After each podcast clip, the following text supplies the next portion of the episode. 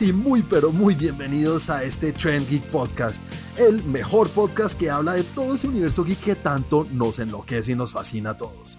Como siempre, bueno, para los que no saben, aquí les está hablando Juan Carlos Espinosa y como siempre estoy acompañado por Santi.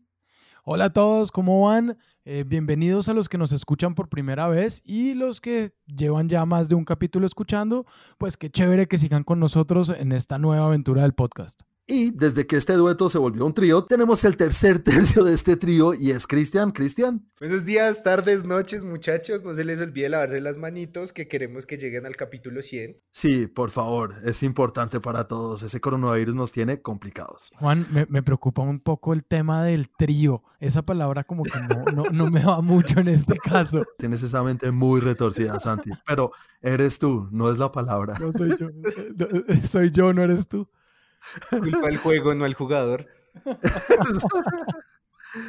Pero bueno, para los que nos están oyendo por primera vez, les explico un poquito. Tenemos un formato más o menos en el cual tenemos varias secciones. Y nuestra primera sección en la cual exploramos o hablamos un poquito de lo que hemos experimentado en la semana de este universo geek. Y hoy comencemos contigo, Chris. Cuéntanos, ¿qué viste esta semana? Pues esta semana dejé un poco de lado las series y la televisión, en los servicios de streaming y todo esto para centrarme un poco en los cómics, en la sensación de papel en las manos, en volver un poco a ser niño. Y, pues lo hice pues porque estamos a puertas de mm, el Día Nacional o Mundial, no estoy seguro, del cómic gratis, en el que DC planea lanzar como la continuación de este nuevo universo que se creó después de los acontecimientos que vimos en el reloj del juicio final. De Watchmen. Exactamente. Y me releí todo Watchmen. Perdón, invitado. Sí, sí, ¿Cómo, se llama, ¿Cómo se llama el cuarto del trío? Milo. Milo. Milo, Milo, Milo, bienvenido. No se pegue, tanto ese micrófono. Y queremos escuchar su opinión más seguido. Sí, yo, le aviso. Eh, como estamos a puertas de ver qué es lo que va a suceder con este nuevo arco que está planteando DC, dije, voy a releerme Watchmen, no quiero perderme ningún detalle. Yo soy muy fan de estar ahí con la lupita a ver cuál es el easter egg, cuál es la referencia. Entonces dije, no, pues, necesito refrescar todo. Pues con decirte, cuando conseguí la serie completa de Watchmen, viene así como en un tomo grandecito y viene como en el mismo material en que lo pasaban en esa época. Es, muy bacano. Creo que es lo que más cuido en esta casa y a mis gatos. muy chévere. No, es que Watchmen es, un, es para muchos, yo creo que el mejor cómic de la historia.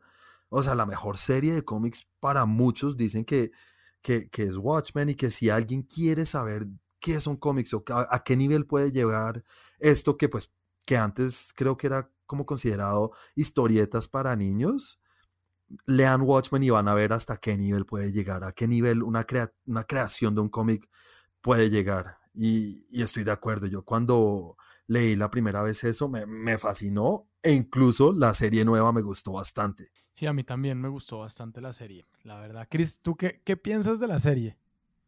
Pues, a ver, en ese... a ver, para, para ese tipo de cosas creo que soy muy purista, pero más por el hecho de que siento mucho apego hacia el cómic. Y más, mi personaje favorito, por ejemplo, es Rorschach. Y para quien, bueno, alerta de spoiler, pero para quienes ya vieron la película o ya han leído la serie de cómics, pues Rorschach muere. Entonces siento que, primero, viendo la seguidilla de cómics que, que lanzaron con The Clumsday Day, no sé, no hay alguien que pueda llenar ese espacio y como lo están intentando llenar, me parece un poco forzado. Ahora, lo que he visto de la serie como esta sociedad que surgió debido a que pues todo el mundo descubrió qué fue lo que pasó, que encontraron el diario y demás, pues no sé, o sea, se me hace que para mí es tan grande el personaje que, que no saben cómo llenarlo. Pero pues también debo decir que tengo que darle la oportunidad, no la he visto más por miedo que otra cosa. Tal cual, tal cual, eso es lo que te quería decir porque puede que viendo los trailers y, y, y en los trailers se ve que es enfocado como a unos seguidores de Rorschach y que la imagen o la memoria de Rorschach sigue viva y eso, pero créeme que no tiene nada que ver, o sea, no es, no aparece Rorschach, no es como a Rorschach lo vamos a revivir, o sea, no, no tiene nada que ver que, que van a, a deshacer todo lo que hizo el cómic. Yo te doy toda la confianza del mundo, Chris, que la veas. Mira que existe la posibilidad de que expandan este universo y el creador, pues, es el escritor, eh, Lindelof, es un gran escritor que, pues, fue uno de los que creó Lost, que ahí medio la cagó al final, pero es un creador muy, muy duro. Entonces, está en buenas manos, creo yo. Y pues según lo que dicen, no hay segunda temporada por ahora. Y, esa, y esta historia que contaron en la primera temporada como una historia en, en sí sola, que no, tiene nada, que no va a ser expandida, es suficiente. Sí, yo siento que eh, es como un tema de cuando sacan un remake de una película o, o, o de una serie que uno dice, no, no la quiero ver porque me daña lo que tenía antes y pues mi opinión es como, no, o sea, lo que estaba antes siempre va a estar. Entonces, ¿cuál es el problema de ver algo nuevo? Si no me gusta, pues no importa. O sea, no me gustó, punto. Sigo con lo que me gustaba a mí y siempre lo tendré. No es como si hacer un remake o hacer una nueva serie te va a borrar lo que pasó antes. O van a ir a tu casa y te van a romper tus cómics de, de Watchmen o van a rayar tu DVD. no, pero es, es, verdad, estoy de acuerdo con lo que dice Santi. Es eso, que, que también a mí me encanta que hagan remakes. Obviamente a veces digo como, uy, ¿por qué van a hacer? Pero después siempre caigo en cuenta y digo, hey, nos dan, es la, siempre existe la posibilidad de que nos den algo bueno. Porque Exacto. han hecho muchos remakes que salen muy buenos. Muy, muy buenos. Muchas de las películas que tanto amamos son remakes. Y, y pues hay que dar la oportunidad a las cosas. Como dice Santi, si sale mal, hey, siempre tenemos la original. Sí, pues, pues esperar a ver, a ver qué sucede. Digamos que esta semana estuve enfocado en los cómics y pues ya veremos qué sucede. De pronto salga algo muy bueno de, pues no sé, esta portada que está rodando ahí, ro, rondando por las redes, donde aparece Flash con eh, el icono del Doctor Manhattan en su frente, que si no estoy mal es como, el, es un símbolo químico, si no estoy mal. Es un circulito ahí que tiene una bolita en la mitad. No sé exactamente qué es lo que significa, pero sí, sé, sé cuál es el símbolo. Exacto. Entonces, ver qué sucede. De pronto sale algo o muy bueno o muy malo. Sí, exactamente. O. Demos la oportunidad y esperemos. No, bueno, yo sí quisiera que fuera muy bueno.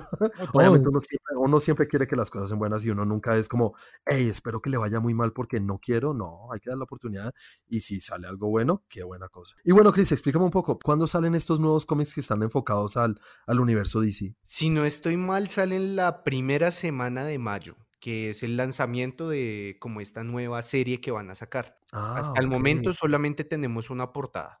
Bueno, Cris, y eso ha sido todo, ¿verdad? ¿Lo que viste en la semana o algo más? No, eso fue todo. Bueno, Santi, sigamos contigo. Cuéntanos un poquito de tu semana. Esta semana estuve viendo no tanto como cosas nuevas, sino vi, digamos, las series esas que tiene uno ahí como para para relajarse un ratico, como para ver entre los entretiempos, cuando tiene tiempos muertos. Y eh, estaba siguiendo una que es The Good Place, que aparentemente llegó a su final. La verdad no me esperaba el final. Eh, no esperaba que terminara, pero de acuerdo a lo que vi, como que sí se acabó. Sí. Eh, me gustó, me gustó esa serie, es, es, chévere, son capítulos corticos y lo hacen reír a uno y es, tiene una filosofía diferente que me gustó. Yo intenté meterme en esa serie creo que no me disgustó, pero no me enganchó del todo. Pues es que es, es que es eso como que hay momentos en los que uno, yo no me puedo poner a ver un capítulo de 40 minutos o hay veces que no alcanzo a ver una película completa, entonces cogía esta serie como de, como de fondo ahí, como para ver algo y decía, sí, no es que sea la mejor serie del mundo, pero, pero ahí me, me entretiene un ratico y mmm, la bajaba en mi celular, por ejemplo, en, en, Netflix, entonces podía ver de a pedacitos. Y, uh -huh. y no, es chévere, es interesante, es chistosa, tiene cosas bacanas y tiene como una forma de ver la vida y el, el, el, lo que podría ser el cielo, eh, uh -huh. el infierno y en fin, lo, lo, pone de una manera diferente quitándole la religión y, uh -huh. y me pareció chévere. Bueno, interesante. Creo no, que algún día yo, le voy a dar sí la oportunidad porque completa. mucha gente habla de esa serie. No, sí. yo sí me la maratoneé. Y ¿Sí? creo que cuando lo hice, eh, creo que todavía no había salido la última temporada, entonces lo hice hasta un punto y ahí paré mientras esperé y creo que ahora me toca maratonearme esa última temporada. A mí sí me pegó esa serie y estuve pegado una semana, creo, día y noche viéndola. No, es bien chévere, es bien chévere. Juan, si sí. puedes, dale, o sea, los, lo que te digo, es para tiempos muertos. Y tiene, tiene un, un, tono como comedia oscura me parece, ¿verdad? Sí, sí algo. La verdad, hace rato que vi los primeros capítulos, ni siquiera vi la temporada entera. Sí, sí, tiene un, un, tema ahí como, como comedia chévere. A mí, sí, no sé, es diferente porque no es la típica comedia. Y, Entonces eso fue lo que me llamó la atención. Entonces, bueno, para seguir vi eso, eh, sigo viendo Titans. Me quedan como dos capítulos para terminar la, la última temporada. Eh, está, está chévere, interesante, muy diferente a lo que me esperaba en un inicio. Eh, cositas que uno dice como, ah, lo habría visto de otra manera, lo habría pensado de otra manera, pero, pero por ahora me, me, me ha gustado. Y por último, digamos que lo más importante que vi esta semana fue ver The Gentleman de Guy Ritchie. ¡Ah! ¡Uh! ¿Fuiste a cine, Tengo mucha curiosidad de esta película. Comienza un poquito primero hablando de, tu, tu, tu, gusto por Guy Ritchie y sus películas. Uy, bueno, me, han gustado mucho. De hecho, creo que eh, cuando salí de la película estaba hablando con un amigo con el que fui y, hablábamos de, bueno, ¿cuál es la mejor película de Guy Ritchie? Y, para mí es, difícil porque es como, no sé si Lock, Stock and Two Smoking Barrels o Snatch. Creo que finalmente termina ganándoselo... Ah, madre, es que todavía no he podido decir. Realmente no he podido decir. Me tocaría sentarme a ver las dos películas de nuevo una tras otra y ahí el problema sería escoger cuál veo primero. Entonces, no sé, para mí está entre esas dos películas. Eh, ahora, me gusta mucho la, narrativa de Guy Ritchie. O sea, obviamente esta nueva película también tiene su sello, su forma de, contar una historia que me encanta, me parece muy chévere. Y no, o sea, se, se, siente, se siente el Guy Ritchie en la película. Pero Guy Ritchie es que lo que tú dices tiene un estilo tan, tan único, yo creo que no, no, no hay otro, otro director que lo haga o haga las películas a ese estilo, que lo hace como tan rápidas, como tan, que no son complicadas de seguir tampoco. De pronto uno un poquito por el inglés, que es un inglés complicadísimo de Inglaterra, pero de los, de los barrios, pues no es el inglés sofisticado que todo el mundo conoce de Inglaterra. Y sí, el, es que el estilo, eh, que, que hasta se ve un poquito en sus películas no o más comerciales, más conocidas, como las de Sherlock Holmes se ve un poquito ese estilo, pero no al nivel que se ve en Lockstock y, y Snatch, que es que esas películas a mí me Rock and Roll también es muy chévere. Rock and Roll también es muy chévere. Pero sí, entonces, pues a la verdad me encantó, me pareció muy, muy, muy chévere. Eh, una vez más la historia lo, lo, lo, cautiva a uno y la forma como él va contando está uno como todo como interesado, como intrigado, qué va a pasar, qué va a pasar, cómo va a contar esto. Eh, siempre tiene como sus giros inesperados por aquí, por allá. Pues, o sea, no sé, me parece muy inteligente la forma como cuenta las historias y entre cierto punto me, le pasa algo que me pasa a mí o que siento que soy así y es que empiezo a contar una historia y le voy metiendo cosas como, ay, venga, pero es que pasó esto, pero es que pasó lo otro. Pero, entonces, entonces me siento como muy identificado. y... Santi, no eres así. entonces me siento como identificado con eso y eso es lo que más me gusta porque en mi cabeza sí logro seguirlo, cuando el resto de la gente no. Divagas, Santi, divagas un poquito, güey. Entonces, sí, entiendo muy bien, entiendo Pero muy bien. como les iba contando. Entonces, Pero la película es chévere, ¿verdad? Sí, Buena. chévere, los actores son los actores son impresionantes. Eh, o sea, Charlie Hunnam, que yo creo que ahora Guy Ritchie lo tiene ahí como entre sus, sus musas de, de sus películas porque ya ha estado en las últimas dos y yo creo que va a seguir usándolo. Y el sí, tipo es la leyenda de Rey Arturo, ¿no? Sí, el tipo es muy bueno. Eh, también está... Mm, ah, Hugh Grant. La, la, actuación de Hugh Grant es, es, impresionante. O sea, obviamente después de verlo en muchas películas y, y, y, uno, yo no sé, yo creo que las actuaciones que me quedan a mí así como de, de Hugh Grant son uh, de Notting Hill y ver una diferencia gigante entre Notting Hill y verlo dirigido por Guy Ritchie en un personaje completamente diferente eh, es muy chévere, estuvo, estuvo muy bien. Em, ¿Qué, tal, ¿Qué tal es el papel de Matthew McConaughey que desde que ganó el Oscar creo que ha tenido un bajón bastante fuerte cuando esperábamos mucho de él, ¿no? Ese año que hizo pues la película que se ganó el Oscar, no me acuerdo ahorita, y True Detective, fue increíble. Dallas Buyers Club y True Detective. Em, me gustó, ¿sabes qué es chévere? O sea, el, el, el man hace un personaje de, de americano en Inglaterra. Y mm, entonces, como que el, acento lo mantiene, el acento, su acento americano, lo mantiene lo, y lo maneja muy bien. Y, y no, es chévere, es chévere. La verdad, la actuación de esos tres en esa película es, eh, me, me gustó mucho, es impecable. Y Colin Farras, digo Colin Farrell. Ah, también. Pucha, Lo que pasa es que Colin Farrell ahí mismo, de hecho, en los, en los créditos iniciales lo dicen y es como la típica de, con la actuación de, que uno ya sabe que el personaje no va a ser el más importante y es un muy buen apoyo para la narrativa de, para la narrativa de Guy Ritchie, va perfecto. O sea, la forma como cuenta va perfecto y, eh, no, es chévere, es chévere. eh, De verdad tienen que verla, se las recomiendo del, de lo que más me ha gustado ahorita últimamente. Bueno, ahora sigo yo con lo que yo vi en esta semana y la verdad es que no pude ver ninguna película así por nada nuevo, por así decirlo. Estuve más bien como tú, Santi, un poquito enfocado un poco en las series y esas series que uno tiene de relleno, que no necesariamente significa que son malas, sino que no son las más importantes pues del mundo. Y una serie nueva que terminé, comencé en, en Netflix y es, no sé cómo decirlo, es para los que no saben, yo soy un nuevo padre, tengo un hijo de dos años en este momento y mi esposa sigue muy enfocada a lo que son los bebés y aprender mucho de los bebés y eso. Y en Netflix hay una serie nueva que se llama Babies. Como Ah, tú sabes caray. con los perritos, pero yo con los bebés. Obvio. Entonces, Es normal. Sí, tal cual. Entonces, esta serie es una serie documental de explicaciones científicas, la, ver- la verdad, muy, muy interesante, muy chévere. No es como aventuras en pañales, no, o sea, no es nada así, no es nada bobo. Es más bien como los Ah, científicos, o sea que aventuras en pañales es bobo. pues sí, la verdad sí, es muy bobo.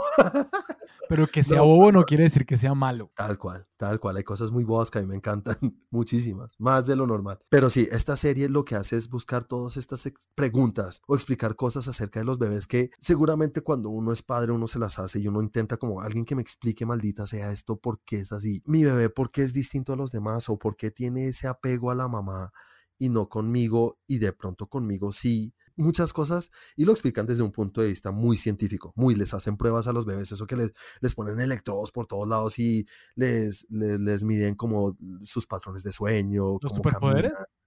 Sí, los que tienen superpoderes, pues, ahí sale Jack Jack por todo lado. Pero eh, sí, eh, eh, en serio que es muy, muy interesante y muy chévere y cosas que uno dice, wow, en serio, hay que, hay que, hay que, hay que en serio entender un poco más por qué no somos solamente animales y, y tenemos un poquito más que solamente instinto animal cuando nacemos. Qué bonito, qué bonito. Un podcast con corazón. Y bueno, Juan, ¿y llor- lloraste en la serie, en el, en el documental? ¿Cuántas lágrimas le pones a la serie? Ni una lágrima, en cambio mi esposa así donde me oiga. Dios mío, eso sí, cada capítulo lloraba por algo distinto. Bueno, Pero muy chévere, la verdad, muy chévere, muy, muy bueno. La, lo recomiendo para los que son papás o los que piensan ser papás. Es muy interesante y muy chévere. Y ahora sigo con la segunda serie que más quisiera hablar o comentarles. Y es la, pues, la quinta temporada de Better Call Saul. ¿Ustedes han visto Saul? ¿Saben? sí, ¿Sí saben quién es Better Call Saul? sí, El spin-off de Breaking Bad.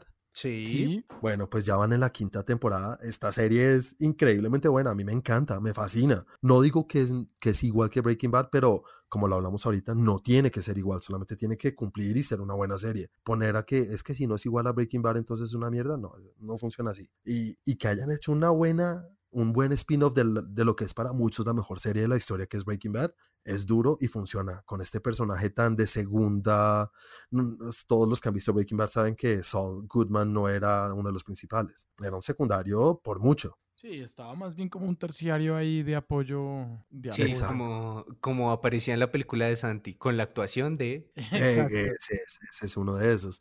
Y esta serie a mí me ha encantado y esta quinta temporada que no sé, primero dijeron que iba a ser la, la última temporada, pero creo que van a intentar meter una sexta temporada ahí. Pero igual, son temporadas cortiquiticas, creo que son máximo 6, 7, 8 capítulos. Y es una serie que mantiene el estilo, creo que inigualable y... y eh, como lo dijiste a ti ahorita, Santi, hablamos de lo de Guy Ritchie que tiene su estilo, pues Vince Gilligan, que es el creador de Breaking Bad, mantiene el mismo estilo y el nivel tan alto de producción en esta serie. Creo que es lo que más me gusta de esta serie. Obviamente las actuaciones y la historia son súper chéveres, tienen este, e- este género que es como comedia, pero un tema muy serio y muy, muy, muy bien pensado, unas actuaciones buenísimas. Y el estilo de Vince Gilligan creo que es lo que sobresale por encima de todo. Entonces, buena serie. Para los que les gustó Breaking Bad, por favor, véanla. ¿Ustedes han visto algo de, de Better Sí. Call Saul? Eso iba a decir, Chris, ¿tú la viste? Eh, sí, pero la verdad es que no me enganchó. Yo iba a decir Pero es más por la parecido. temática. A mí tampoco me enganchó Breaking Bad mucho. ¡No! Sí, pe- perdón. Por fin, pero- por fin se agarra No. como en algo. No, Cristian. Ya no, Chris, Cristian. Quítale puntos, mira, mira. No le gusta odio. Endgame, no le gusta, no le gusta. Que sí me gusta Bad. Endgame, por Dios. y, y después dicen que el puritano soy yo. Bueno, pero ¿no viste entonces Breaking Bad toda? No, sí, sí, sí la vi porque pues igual en esa época estaba muy sujeto a lo que la gente veía. Sí, bueno, sí es verdad, es de lo que estaba en boom y todo el mundo lo veía. Pero no, Exactamente. no, no está entre tu top series de la historia, pues. Eh, mm, no. Ni cerca.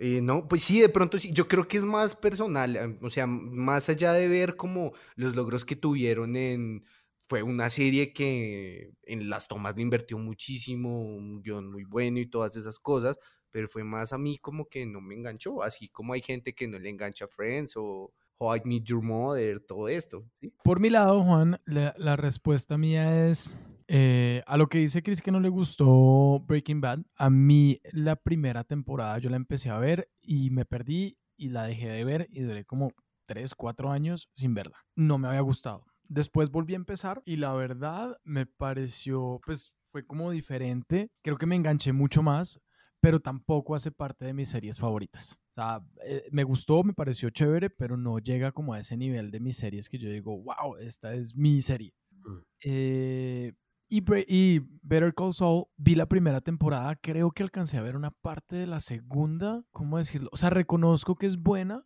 el problema es que me, me- me- me generaba como sueño.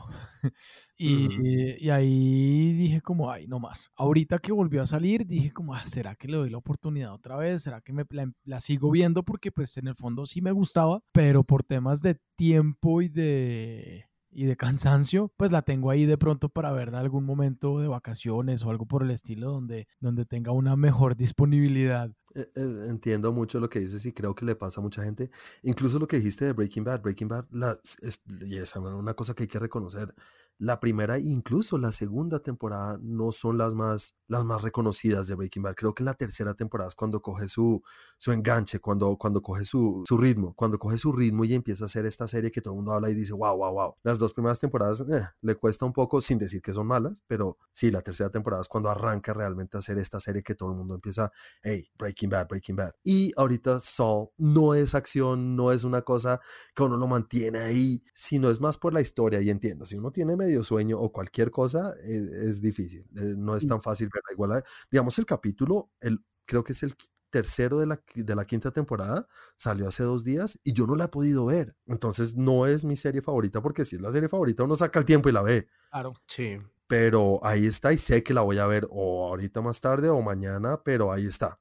Entonces entiendo completamente lo que dices, Santi. Y bueno, eso fue todo lo que yo vi en la semana. Ahora sí sigamos con la segunda sección de nuestro capítulo, en el cual hablamos de los temas más importantes o las noticias más importantes de la semana que tienen que ver con todo este universo geek. Comencemos hablando de una noticia que salió hace poco. Chris, tú publicaste algo en el grupo de Facebook en el cual hablan de algo interesante que dijo Tessa Thompson, que todos saben, hace parte del reparto de, pues, de- del universo de- del MCU, específicamente del universo de, de Thor. ¿Qué fue lo que hizo, lo que dijo Tessa Thompson, Chris? Em, o sea, literalmente no sé, pero básicamente lo que nos reveló es que Christian Bale, el Batman favorito de muchos, va a aparecer haciendo de malo maloso en la nueva entrega de Thor, and Thunder. Este se vuelve uno de esos actores que entran en ese grupo que han hecho parte del universo DC y también juegan en el parque de los del, del MCU, que no, es, no son muchos, pero pues, hey, si uno puede contar con el,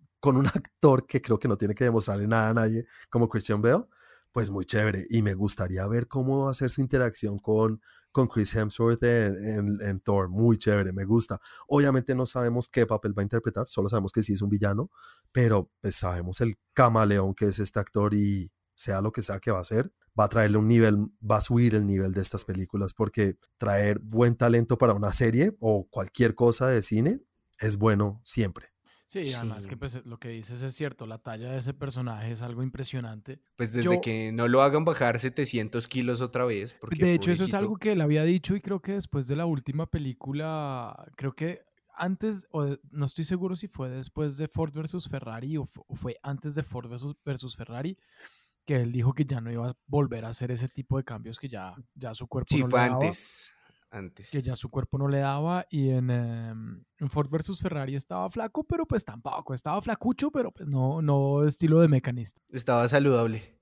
Pero es que ni siquiera solamente como flaco se pone porque después váyase de Dick Cheney y sube, no sé, 120 kilos. Es, que, creo, que fue, creo, que fue, después de Dick Cheney que dijo que él ya no iba a hacer ese tipo de cambios más, que ya no iba a, a volver a hacer como esos cambios eh, abruptos de peso y de, de, físico. Es impresionante, porque es que ya lleva varios, ya ha hecho como tres, cuatro cambios de esos, pasando pues en Mecan, de Mechanist, en Batman, pero pues igual, yo no creo que el, el, peso afecte en la actuación y en el nivel que pueda dar ese, ese señor. Lo otro que me gusta es, es el cambio pasar de, de, DC al MCU. Siempre me gusta que, o sea, me gusta cuando los actores hacen eso y cuando pueden hacer, estar en los dos lados. Y también me demuestra, y lo, que, lo otro que me encanta de eso, es que pues los estudios y, y, y, pues eh, las, ¿cómo decir? Las propiedades puedan decir, venga, no importa que usted venga de otro lado, esto no es una competencia. O sea, no es porque usted haya hecho una película ah, de, de, de, de DC que no pueda ser parte también del, del MCU. O sea, no, no, estamos peleando, nosotros no estamos peleando, cada uno tiene sus cosas y, y, chévere poder tener actores que hagan de en los dos lugares, que pasen en las dos, pues, en los dos universos. Sí, es que esas batallas de yo soy MCU fan o yo soy DC fan y esa guerra entre los fans, eso es, entre los fans. Eso es lo que iba a decir, es más una guerra de fans y no de los estudios. A los estudios, pues me parece chévere que lo hagan porque demuestran como venga, no es, no estamos en guerra, o sea, no se preocupen, si alguien viene acá que uno le guste más al uno o le guste más al otro, no quiere decir que sea mejor o peor, simplemente pues, pues nada, son cosas diferentes. No sé por qué imagino a Marvel diciendo eh, pues para ti no es una competencia y por eso estás perdiendo. Ah. Sí, no, obviamente la competencia en cuanto a lo que es el box office o las taquillas, si la que eh, DC no tiene nada que hacer. Eso es otra cosa completamente distinta. Pero sí, obviamente yo siempre que oigo esas peleas de los fans digo como, ¿en serio? Es como hablar de, de Crepúsculo. Yo soy Team Jacob, yo soy Team Edward. No, ay, cálmense pueden disfrutar los dos. No, sí, aparte, aparte puede tener toda la plata del mundo, pero mientras los escuchas está secando las lágrimas con los dos Oscars que tiene de los Jokers. Ah, sí, completamente, eso sí, DC no, DC no está sufriendo, DC no está triste, DC no tiene nada que envidiarle al MCU. De pronto unos dolaritos podrían servirle, pero, pero en cuanto a calidad tampoco. Este iba a ser un tema rápido, señores. Sigamos ahora sí con el tema principal de la semana y vamos a seguir un poco con este, con este, con esta charla de lo que son los universos y vamos a hablar del universo del MCU, más específicamente de este nuevo, digamos, esta nueva rama que vamos a tener en, el, en Disney Plus. Y es que Mark Ruffalo, para los que no saben, él es el, para los que no saben, es Hulk, es Bruce Banner. Él, Mark Ruffalo, en una entrevista hace poquito, él es una persona que en las entrevistas como que le vale hueva decir las cosas. Obviamente no es que spoilee las cosas muy duras, o sea, prácticamente confirmó que está en charlas, que lo que significa es que solamente estaba terminando de cerrar el negocio o, o firmar un contrato, pero ya está más o menos decidido que va a aparecer en la nueva serie que va a ser parte de Disney Plus y es She-Hulk. A mí me parece muy chévere que vaya a aparecer ahí. ¿Ustedes qué piensan? Pues yo creo que es un gancho buenísimo. Pues supongo que, digamos que She-Hulk no es un personaje que haya tenido como eh, mucha pantalla. O al menos no en este público nuevo que creció desde que empezaron a salir las películas de Marvel. Lo que dijimos antes, hay muchos, muchos, muchos personajes del, del, del MCU o de Marvel que el público en general no tiene ni idea que existen. Sí, Eso, y entonces She-Hulk, yo le puedo decir, yo creo que a una a una persona caminando en la calle como, ay, la versión femenina de Hulk y les da risa, porque es que suena chistoso, ¿no? Sí, no, y aparte que últimamente con todo ese movimiento de, ay, no entiendo por qué deban a dar un personaje de que es mujer ya viendo uno hombre. O sea, la gente piensa que van a volver Hulk mujer. sí, es verdad, es que hay mucho tonto en la vida. Entonces, eh, me parece muy bueno, me parece que ayuda mucho a la historia y sobre todo, eh, pues lo apega al éxito que es Marvel en estos momentos. Yo, yo pienso, o sea, obviamente me gusta la idea, chévere ver más contenidos y en, en Disney Plus ahorita van a sacar muchas cosas y, y pues la fase 4 casi que está basada o, o tiene una gran parte del... del em, de todo lo que es la plataforma de streaming y lo que son las series para televisión, pues televisión streaming. Y no sé, lo, lo poco que conozco de She-Hulk, porque tampoco es que conozca mucho, nunca leí los cómics ni nada, eh, igual tiene una conexión importante con Hulk. O sea, Sí. tengo entendido que son primos y algo sí, le pasó Hulk eh, por una transfusión de sangre, Bruce Banner, y eso fue la que la convirtió en She-Hulk. No sé si vayan a guardar ese mismo, ese mismo origen, pero pues la conexión entre ellos es, es importante y, chévere que Mark Ruffalo esté, esté ahí. Ahora, hay que ver, pues, no sé, dudo mucho que tenga como una presencia muy importante, sobre todo Hulk y no Bruce Banner en la serie, porque pues le quita protagonismo a la persona como tal, o sea, a, la- serie de She- de She-Hulk. Pero pues siempre es chévere, igual Mark Ruffalo, una vez más, es, es, es un gran actor y, y obviamente siempre va a aportar algo bueno a, a una serie o a lo que haga. No sé si lo veamos como Hawk, ya sabemos lo que cuesta crear ese personaje, el dinero. Entonces, es, yo creo que más lo vamos a ver como Bruce Banner. De pronto algo pequeñito, pero no espero que lo veamos en- a lo largo de la serie como Hawk. No, yo tampoco, y además que, no sé, siento, presiento, me imagino más bien que su rol va a ser más como de guía, como de, mm, de eh, maestro de She-Hulk, porque pues finalmente él ya pasó por todo eso, y aquí yo Sí. creo que le va es como a enseñar, como a dar tips, y puede que salga uno, uno que otro capítulo y sea como él con la, con la aparición de Obviamente ella, ella, ella es un personaje un poco distinta a Hulk, ella no es el monstruo, ella no es, ella es un abogado y cuando se convierte en She-Hulk o Hulka, como se dice en español, Hulka, ella sigue teniendo este intelecto, ella sigue siendo un abogado, sigue teniendo una fuerza obviamente sobrenatural o, sobre- o más humana, sobrehumana, pero no se vuelve el monstruo o lo que le pasó a Bruce Banner. Entonces creo que ahí Disney pues, no van a tener que pensar en esto del CGI tan grande que es Hulk. No, la van a pintar como a. mm, ¿Cómo es que se llamaba el origen? Gamora, Lu Ferriño. Lu. Ferrigno. Lu Sí, sí, Yo creo que van a hacer eso. yo, yo también. de- Puede ser, sería chistoso. No sé en Sí, calidad que dé, pero sería chistoso. Aparte, Y- no me imagino esos consejos así como siempre es importante que lleves unos pantalones más grandes porque no sabes qué, qué va a pasar cuando te conviertas. Sí, Y a ella le tiene que decir, y un topcito, Sí, bien flexible. Tito.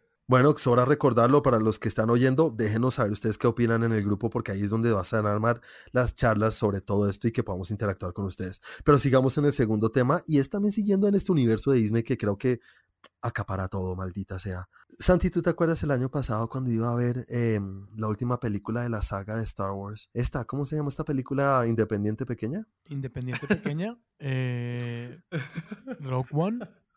Esta independiente pequeña, The Rise of Skywalker, ¿no? Estaba muy emocionado por verla. ¿Y qué es lo que nos había emocionado tanto a todos? Que estábamos oyendo el tráiler y oímos al gran Ian McDermott, McDermott, qué pena decir el nombre que no lo puedo decir muy fácil. Él, pues que ya sabemos, ha interpretado al emperador, a Palpatine, a el gran malo de todo lo que es la saga de Star Wars y sabemos que va a volver a ¿Al ¿Qué? malo malote? Sí, Malo, malo, malo. maloso. y sabemos que va a volver a, a la última película, pero ¿cómo sobrevivió si ese man cayó por un, un- un hueco de ventilación y además explotó la estrella de la muerte en, en el espacio? ¿Cómo, cómo va a volver? Pues vimos la película y la respuesta fue Volvió. Punto. Un hechicero lo hizo. porque, porque sí. Como no nos dieron ninguna explicación en la película, pues Disney ha tratado de dar cierta tipo de explicación en otros medios. Yo- ya sabemos que siempre en todas las películas de Star Wars, cuando se estrena una película, sacan un diccionario visual y después sacan la novela, entonces uno puede leer el libro de la película y creo que entra más a profundidad sobre lo que está pasando. Pues primero salió el diccionario visual, en el cual dicen o tratan de darle una explicación a cómo fue que sobrevivió el, el emperador. Y la verdad es que la explicación, no, no hay ninguna explicación. Solamente dicen, después de que Dark Sirius mm, cayó por este hueco, fue traído a Exegol, que es el planeta donde lo vimos aquí en la película, por los Sith Eternals. unos personajes que nunca, nunca han aparecido en la historia de Star Wars, ni, ni, en cómics, ni en novelas, ni nada, sino aparecieron de la nada a salvarlo. Y utilizando tecnología y lo oculto, cuando dicen lo oculto se refieren a lo, a lo sobrenatural, y lograron revivirlo. Ahí la Ah, cagan, ok. porque, mira, primero que todo, que una película tenga que explicar algo súper, importante en su historia Pero con material aparte, maldita sea, o sea, es que no es un tema, ustedes saben que nosotros nos gustan las películas que dejan cosas para nuestra interpretación, ¿no? O sea, eso es bueno, eso es chévere a veces, pero cuando, por ejemplo, en, en, en una película de Iron Man, Iron Man está siempre y llega un día y dice, pues hoy tengo tres brazos y no lo explican, Sí. pues es raro, es como, "Eh, no, tú siempre has sido un, un personaje de dos brazos. Pues esto es lo mismo. Eh, Darth Sidious o eh, Palpatine ha sido esencial a todo. Creo que la primera trilogía, pues la, no, los, no las precuelas, sino la... Incluso las precuelas, pero estoy hablando de la de los 80, la de los 70, todo giraba alrededor del, del emperador. Él era el malo malote y terminó pues muriendo él. Entonces cuando vuelve necesitamos que nos expliquen, maldita sea. Y no lo explicaron. Y después nos dicen, no, usando tecnología y algo sobrenatural. Coman mierda. Claro que sí, fuertes declaraciones de parte de Juanis. No, sí, claramente. Y aparte, yo pienso que cogieron, o sea, la gente los mal acostumbró. Si bien Star Wars es un producto que funcionó y funciona mucho por el merchandising, creo que utilizaron el hecho de sacar estos, eh, no, te pasamos con los guiones alternativos, con cómo Uy, se sí. hubiera visto eh, Rey en versión hombre y cómo la habíamos pensado antes del producto final y todo esto y ahora lo usan para dar las explicaciones que no supieron dar con el argumento de la película, pues básicamente lo que hicieron con la franquicia fue trapear todo el suelo. Claro, es O sea, decir, como cayó muy bajo. no tenemos que dar la explicación, igual sabemos que van a venir por manadas y ahí estábamos todos, obviamente. Y si sacan una película mañana ya voy a estar, que, que es lo que más piedra me da. Sí. Pero bueno, y hablando de ese mismo tema, pues sacaron la novelización. Esto que dije antes era el diccionario visual. Sacaron la, la versión novel, bueno, la- el libro, la novelización de la historia de The Rise of Skywalker, en el cual pues cambian todo y dicen, no, es que Kylo Ren al inicio de la película, ¿se acuerdan que él llega a la nave y encuentra a Palpatine? Supuestamente Kylo presiente o siente que este cuerpo, este cuerpo de un clon, ahora sí es un clon, Santi, como lo dijiste tú, pero antes no lo habían dicho, ¿no? Ahora Ah, sí es un clon, ahora sí es un clon. Este clon poseía el espíritu del emperador. Uy, me duele la cabeza. Hablen. Es que yo siento también que es como parte de, vamos a dejar muchos cabos sueltos para sacar Más cosas material. como pasó como Rush One. Por ejemplo, también tenemos que, eh, si no estoy mal, en la anterior salía Citripio con un, con un brazo rojo, que si no has leído los cómics y la vaina no sabes de dónde salió. Tal ¿sí? cual. Uy, Pero sí. dejan como mucho espacio para, necesitamos seguir explotando esta vaca. Me da el favor, cójale otro pezón a la ure. Y seguramente miles de seguidores y de fans. Yo no entré ahí, pero muchos compraron ese cómic para ver qué le pasó al brazo rojo de C-3PO. Muchos compraron el eh, C-Tripio con el brazo rojo. También, exactamente. Ahora tenemos otro C-3PO y después en unos años la versión inédita de C-3PO limpiándose el culo con el brazo rojo. Pues, Yo lo tengo para que me haga el desayuno. A mí no me importa lo de la clonación porque la clonación es algo que ha estado presente siempre, ¿no? Siempre a lo largo de. Star Wars. Entonces no es algo nuevo y, y si eso hace parte de lo que dicen de la tecnología y no lo queríamos decir antes, sino era tecnología y lo oculto. Y ahora digámosle, "Hmm, expliquemos que es clonación, listo, no me importa. Sigan siendo estúpidos, pero pues no me importa eso. Lo que no me importa es como que a medida van cayendo en cuenta y van diciendo, hey, digamos que fue tal. Cuando fue puta, esta es una de las series más importantes de la historia. To- Miren lo que hizo Marvel, que planearon una cosa 10 años antes, o lo que hacen ellos mismos con sus novelas. Ustedes saben que ahorita van a sacar, hicieron un anuncio grandísimo que van a sacar unas novelas nuevas y van a sacar como una nueva generación de lo que es Star Wars y tienen un grupo gigante de escritores que están planeando por adelantado muchos años. ¿Por qué putas no podían hacer eso con esta serie que todos amamos? Dale con la silla, Juan, dale con la silla. Pues Juan, yo estoy completamente de acuerdo. Es difícil adicionar algo más a lo que has dicho. en acuerdo por y en dos. este- En, este- en esta situación, porque, porque pues obviamente metiste tu opinión mientras que contabas el tema, lo cual es completamente entendible en la situación. Se me Estoy salió. completamente de acuerdo. Me Eh, vomité. no, yo creo que yo creo que realmente para mí y lo que más piedra me da es que estando en la misma compañía, estando en el mismo lugar, en el mismo, o sea, no sé, estando en Disney, ¿por qué carajos no planearon las cosas y no pudieron tener, o sea, no necesitaban el mismo director para las tres películas? No es necesario, pero tengan una idea, tengan un hilo conductor y tengan un script, por lo menos, eh, ¿cómo decirlo? Por lo menos una base del script de lo que van a ser las tres historias siguientes. Y no que el director diga, un director diga una cosa, después llegue el otro y diga, uy, mierda, ahora qué voy a hacer con lo que este man dejó, y después llegue el tercero, que puede ser el primero, en fin, lo que sea, a decir, ah, y ahora cómo la arreglo. Pucha, ¿cómo no tienen eso, cómo no tienen eso previsto en una de las series de, de cine más importantes de la historia? Y eso, a eso se resume mi, mi posición de, ah, no, no, no, obviamente si sacan otra película ahí estaré, pero, pero, ah, ya, ya, ah, como, como el meme de Marica, ya. Sí, es eso, es eso. Ahí vamos a estar obviamente y dando la oportunidad porque igual al tema que hablamos al principio, siempre existe la posibilidad de que arreglen, enderezcan el rumbo, vuelvan a lo que era antes o, o por lo menos hacer algo nuevo, tampoco tienen que volver a lo de antes, tampoco quiero que vuelvan a lo de antes, sino que hagan algo nuevo y con un poquito de cabeza, un poco de preparación, Santi, como tú le dijiste, eso es lo que más se notó y lo que más molestó, por lo menos en esto. Sí, alguien que le pase Valeriana Juan, por favor. No, ya me, ya, ya me mejoré. ya me pasó me explotó la úlcera. Pero bueno, ya cerremos este tema acá y sigamos con algo un poco más divertido, algo más chévere, algo que nos da para especular y nos pone muy felices, creo yo, que yo estoy muy feliz con lo que vi. Están saliendo por todos lados fotos y nos dieron, pues ya saben, la semana pasada nos dieron la imagen del Bati... ¿De, de qué? ¿De Bati Pattinson? ¿Cómo es que es? Sí, el Bati Pattinson. El Bati, Pattinson. Pattinson en, en el traje de Batman oficial, ahí muy chévere. Y ya pues como están filmando en las calles, entonces creo que semanalmente nos van a dar cosas nuevas. Nos van a mostrar ya, eh, antes de que se cuelen fotos de sets y eso, pues nos van mostrando y ahorita nos mostraron el Batimóvil o el Batmobile. ¿Qué les parece? Ahora sí inicien ustedes antes de que yo inicie. ¿Vas o voy, El Baticamaro del 66. Sí, es como un Camaro, ¿no? Es raro ese Sí, tiene trompa de Camaro pues, ah, pues no sé, principalmente siento que como lo han mostrado un poco con lo de la moto con pocos eh, gadgets, el batimóvil más o menos a medias, como que solamente le pongo un motor bien verga. Y esto siento que es como un buen inicio que le están dando para hacer como un Batman 1, ¿sí? Como el ese proceso que nunca se vio en las anteriores entregas de, bueno, antes de yo hacer este ultra mega batimóvil, eh, solamente le puse un sticker al carro que tenía. así comienza Así siento que es un poco lo, lo que se está viendo.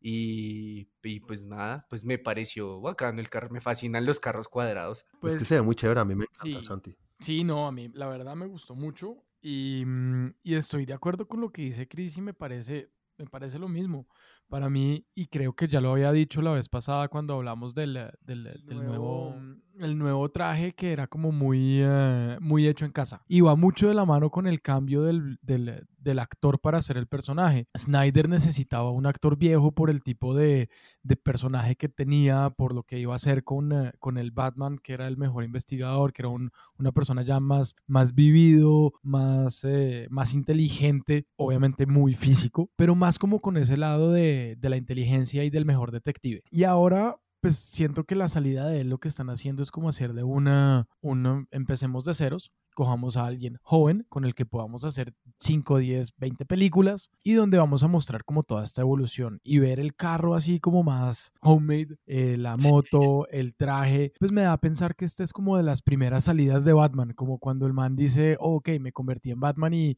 quiero empezar a salir a, a, combatir el, el mal en, en, en, en Ciudad Gótica. Sí, a mí me gustó bastante, me gustó muchísimo y por todo lo que ustedes dijeron, me, parece que, que, pega mucho con eso de no, nos, Wayne, Wayne, Enterprises no es el que está haciendo todo, sino que es Bruce Wayne, es el mismo que está intentando encontrar su lugar o intentando ver qué es Batman. Y creo que eso es lo que va a hacer la película, como vamos a ir con él encontrando qué es lo que quiere hacer y cómo se quiere convertir en este vigilante de la noche y el, el Dark Knight, todo lo que conocemos. No es porque de la noche a la mañana, hey, voy a ser Batman y ya sé, sino que tiene que encontrarse, tiene que saber qué es lo que quiere hacer. En las historias de cine que hemos visto, él pasa desde un origen de, eh, no sé, peleando con Ra's al Ghul, eh, convirtiéndose en, eh, en, en un duro en, en las artes marciales y pelear contra el mal porque se da cuenta que es el mal, a ser ya Batman con conocimiento, con carro, con uh, chica, con todo. En, en, este caso me parece que es como esa, ese lapso de tiempo que nunca nos han contado en la pantalla, que es lo que más chévere y, me parece. Y también me gusta lo que han dicho un poco, lo que ha dicho Matt Reeves, eh, y es que también se va a enfocar mucho en esta parte del detective de Batman, que no sí. lo vimos tanto, que, que, que, lo vimos un poquito en Zack Snyder, pero en las otras en versiones no lo hemos visto tanto. Y pues para los que no saben es que pues Batman no es Batman solamente por su dinero, obviamente importa mucho, pero es un tipo ultra, es un genio, es súper sí, inteligente, es un genio y es el, el, digamos, es el prototipo físico de lo que es un hombre, entonces tampoco es que solamente su carro y sus cosas, ok, muy chévere, sí, sí, sí, bueno, pero estamos de acuerdo que nos gusta mucho todo lo que están mostrando, ¿no? Sí, sí es expectante. Y, y bueno, sigamos con una cuarta noticia que, bueno, y, y, gira alrededor de todo lo que está sucediendo ahorita con este coronavirus que nos tiene un poco como preocupados, no tanto a muchos, algunos sí, pero está empezando a afectar el mundo del entretenimiento. Y la primera gran película que se ve afectada, no solamente por lo que voy a leer, sino por muchas otras cosas, es James Bond, que la movieron su, su, su fecha de estreno, que ya era ahorita, ¿no? Era como en dos semanas. Sí, algo así.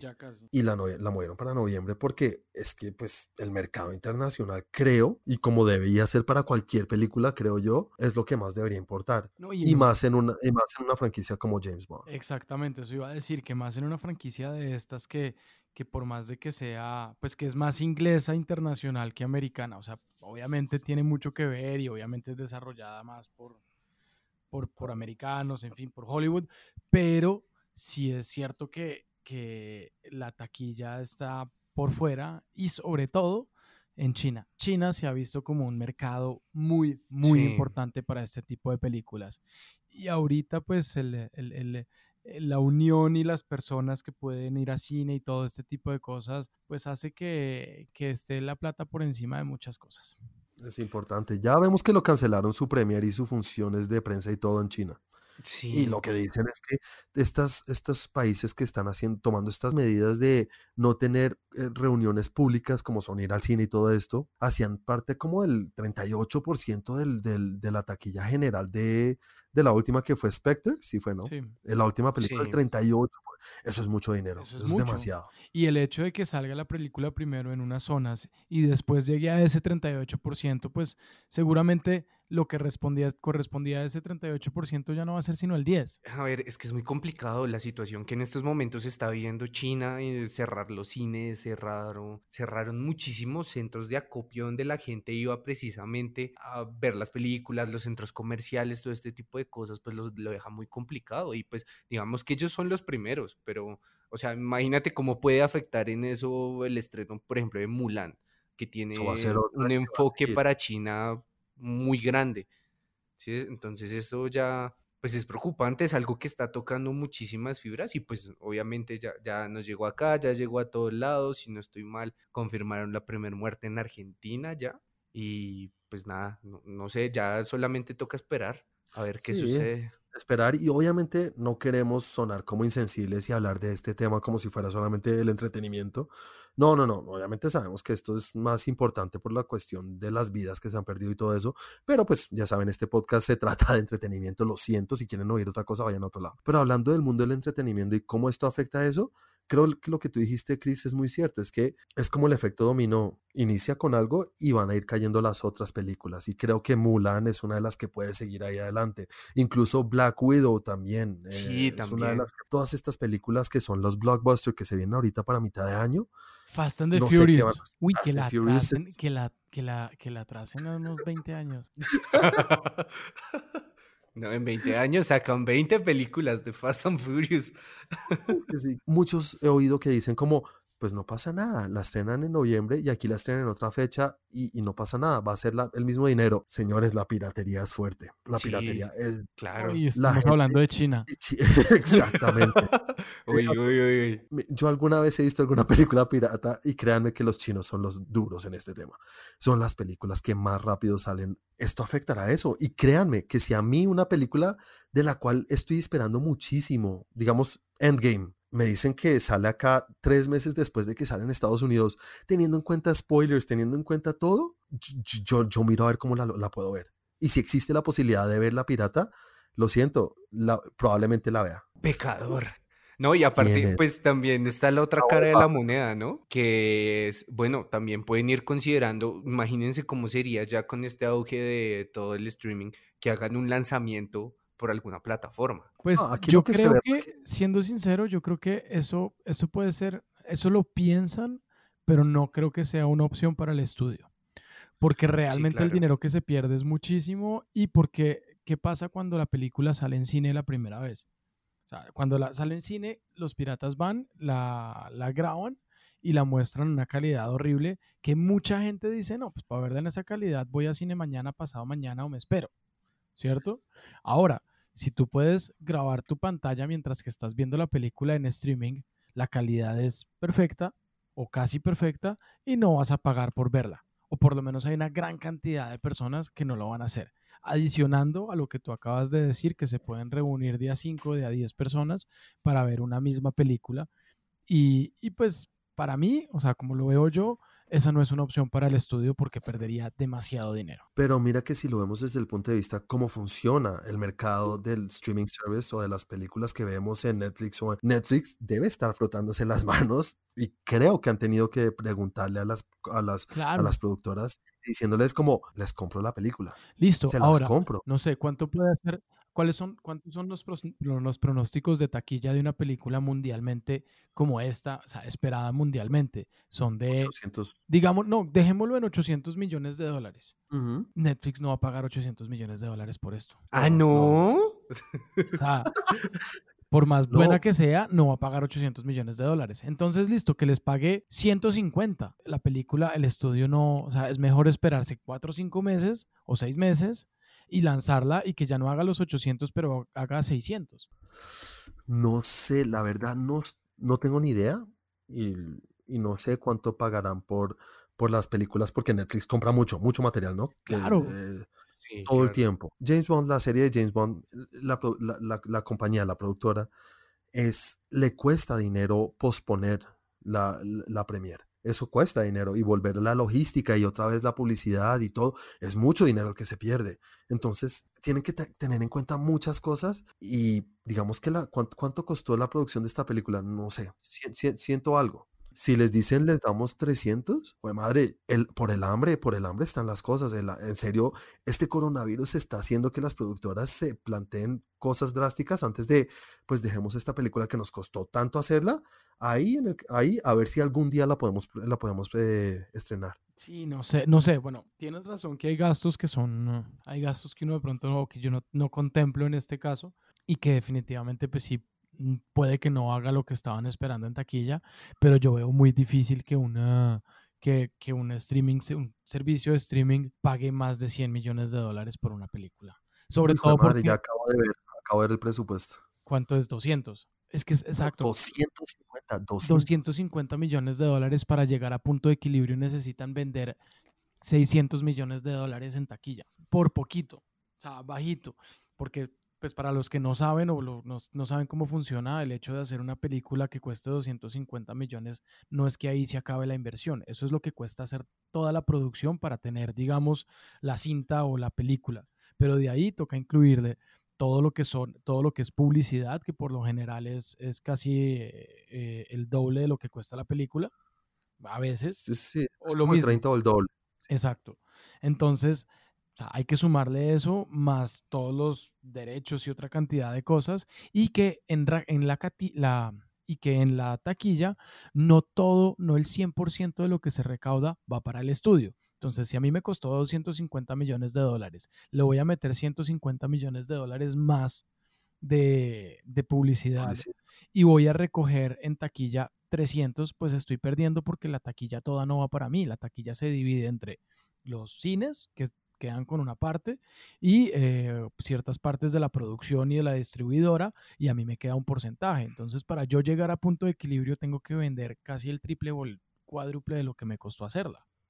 Sí, sí, es bien complicado. Son unos números en serio que recuperarlos no, pero eh, es lo que dije ahorita, no sé, pero sé que dejarla ahí esperando para estrenarla es difícil. Y no sé, yo en serio creo que las, los streaming services, los, Netflix y se, se, están frotando las manos, están diciendo, pucha, somos el medio de entretenimiento de estos primeros países y los que van a entrar en esos, en, en, en ese grupo de no vamos a hacer no vamos a, vamos a cerrar los cines y no vamos a poder hacer estas cosas, pues ¿dónde consigue uno su entretenimiento si no es en esos servicios?